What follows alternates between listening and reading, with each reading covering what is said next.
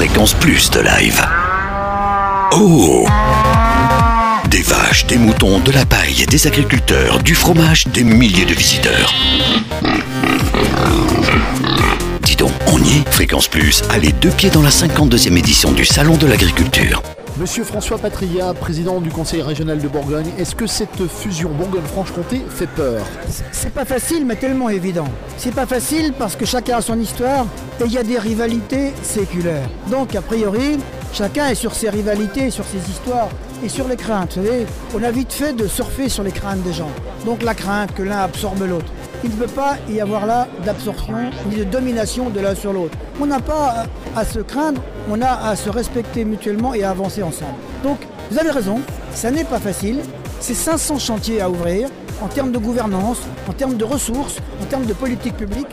Mais tout à fait, nous travaillons aujourd'hui et je crois que pour la fin de l'année, nous pourrons présenter euh, aux futurs candidats, nous serons en mesure de leur laisser un territoire, deux territoires euh, sur lesquels on aura fait les bilans, les perspectives et sur lesquels ils pourront choisir. C'est pas à nous de choisir la Bourgogne-Franche-Comté demain, c'est à nous de la préparer.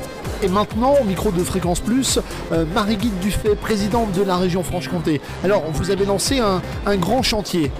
Ah oui, c'est un grand chantier. Nous av- nous n'avons que des grands chantiers d'ici le mois de janvier 2016 où l'union euh, Bourgogne-Franche-Comté devra être faite. Mais euh, notre préoccupation, c'est de faire en sorte que, au-delà de la réunion administrative, il y ait vraiment rencontre des hommes, des femmes, des acteurs, des responsables. Nous avons réuni la semaine dernière à Dole les acteurs de la transition énergétique qu'aujourd'hui, à l'occasion de cette journée commune Bourgogne-Franche-Comté, se réunissent les euh, éleveurs, les producteurs euh, franc-comtois et bourguignons. Ça témoigne de cette avancée vers la grande région.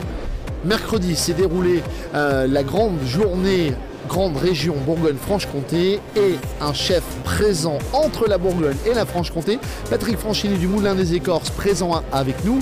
Alors euh, Patrick, facile de marier euh, la Bourgogne et la Franche-Comté C'est important, nous qui sommes au cœur de la future grande région, d'être présents sur le stand de, de la Franche-Comté Bourgogne.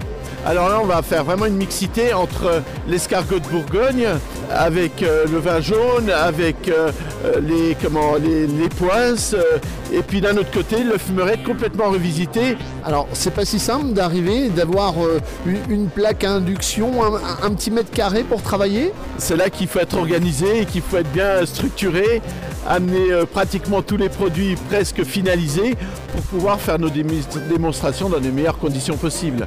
Mais ça nous fait pas peur. Pour organiser parallèlement sur le stand de la Bourgogne et sur le stand de la Franche-Comté la même recette, une équipe, toute une logistique là. Toute une logistique. Alors j'ai mon second, euh, Kevin Merlin, qui sera lui sur la, partie du pôle bourguignon. Et moi, bah, je reste sur la partie euh, Franche-Comté. euh, voilà, et on sera les deux en même temps, symbiose, à faire nos deux recettes différentes hein, tout au long de l'après-midi euh, devant les, j'espère, les curieux euh, futurs consommateurs. Fréquence Plus a les deux pieds dans la 52e édition du Salon de l'Agriculture. Fréquenceplusfm.com